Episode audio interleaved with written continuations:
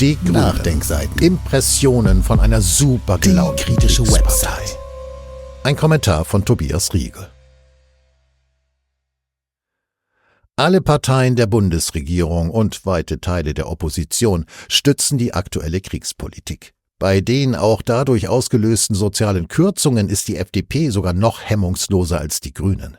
Aber bei der Grünen Partei kommen noch die Aspekte des groben Etikettenschwindels und einer angestrengt gut gelaunten Arroganz hinzu.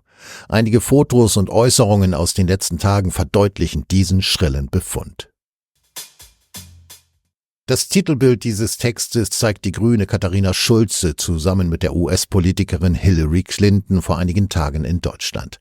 Ich finde dieses Bild geradezu symbolisch für den Zustand der grünen Partei. Das Distanz und kritiklose Ranschmeißen an eine mächtige mutmaßliche US-Kriegsverbrecherin, unter anderem in Libyen und Syrien, die kindliche Begeisterung und die dabei präsentierte, dem Anlass völlig unangemessene Superlaune. Diese Mischung wirkt umso aufreizender, wenn man sich die realen Folgen einer auch von den Grünen befeuerten Politik betrachtet, die mit diesen Posen weggelächelt werden sollen. Kriegsgefahr durch ideologische Russland-Ressentiments, das Verbrennen von Unsummen für einen daraus folgenden Wirtschaftskrieg und Aufrüstung sowie aus dieser Geldvernichtung wiederum erwachsene Verteilungskämpfe und die Gefahr der sozialen Kürzungen. Noch ein Wort zum Titelbild.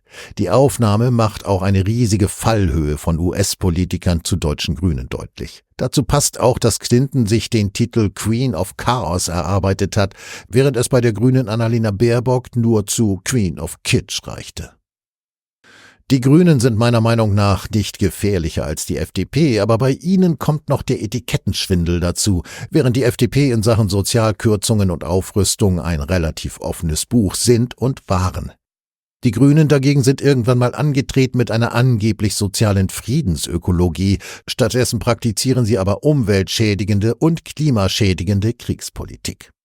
Bei sozialen Kürzungen sind die Grünen dagegen nicht die härtesten Akteure, aber dadurch, dass sie mit der Politik der teuren Energie, mit ihrer Kriegsrhetorik und den darauf folgenden Unsummen, die für Rüstung geopfert werden sollen, den gesamtgesellschaftlichen Kuchen verkleinern, wirkt es heuchlerisch, wenn sie bei der Verteilung des Restkuchens eine soziale Verantwortung simulieren. Sie haben mit ihrer Politik, Wirtschaftskrieg, Aufrüstung und Klimapolitik erst die Verteilungskämpfe mit ausgelöst, die sie nun sozial moderieren wollen. Olivgrünes Wirtschaftswunder. Hier folgen nun einige vom Ex-Nutzer The Real Tom präsentierte Eindrücke, die den Zustand der Grünen meiner Meinung nach gut illustrieren. Hier zunächst der grüne Boom für Waffenproduzenten. Erlebe dein olivgrünes Wirtschaftswunder. Habeck. Aufschwung durch Aufrüstung?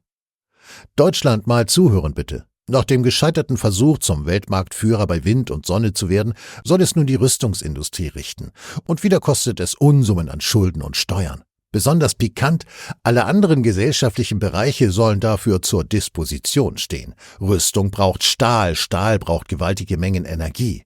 Lässt er nun den ach so wichtigen Klimaschutz fallen? Fun Fact, militärischer CO2-Ausstoß ist explizit aus allen Klimaverträgen ausgenommen. Bald ist Krieg, ihr Trottel. Hihihihi.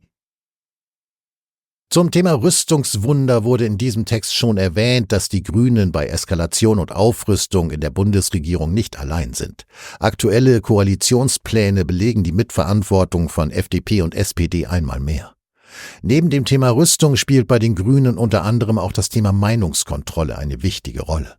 Die bereits im Titelbild gezeigte grüne Katharina Schulze liefert im folgenden zusammengeschnittenen Video diesbezüglich bedenkliche Einblicke in die grüne Seele.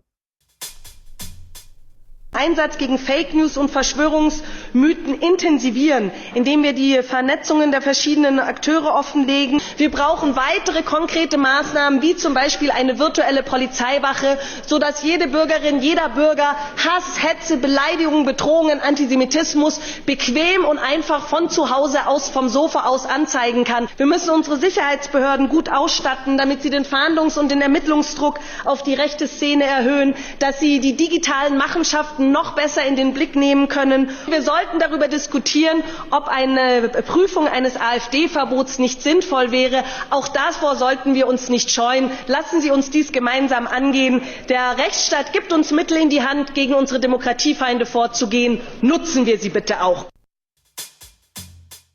Das am Ende des Artikels eingefügte Foto von der Münchner Sicherheitskonferenz spricht für sich.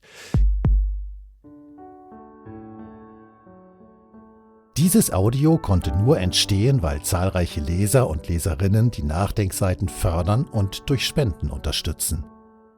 Wenn Sie auch etwas tun wollen, klicken Sie einfach den entsprechenden Button auf unserer Website an. Übrigens, Sie können uns auch bei iTunes, SoundCloud und YouTube hören und wenn Sie mögen, gerne unseren Kanal abonnieren und eine positive Bewertung für uns abgeben. Wir freuen uns über Ihre Unterstützung und die Weiterverbreitung unserer Inhalte.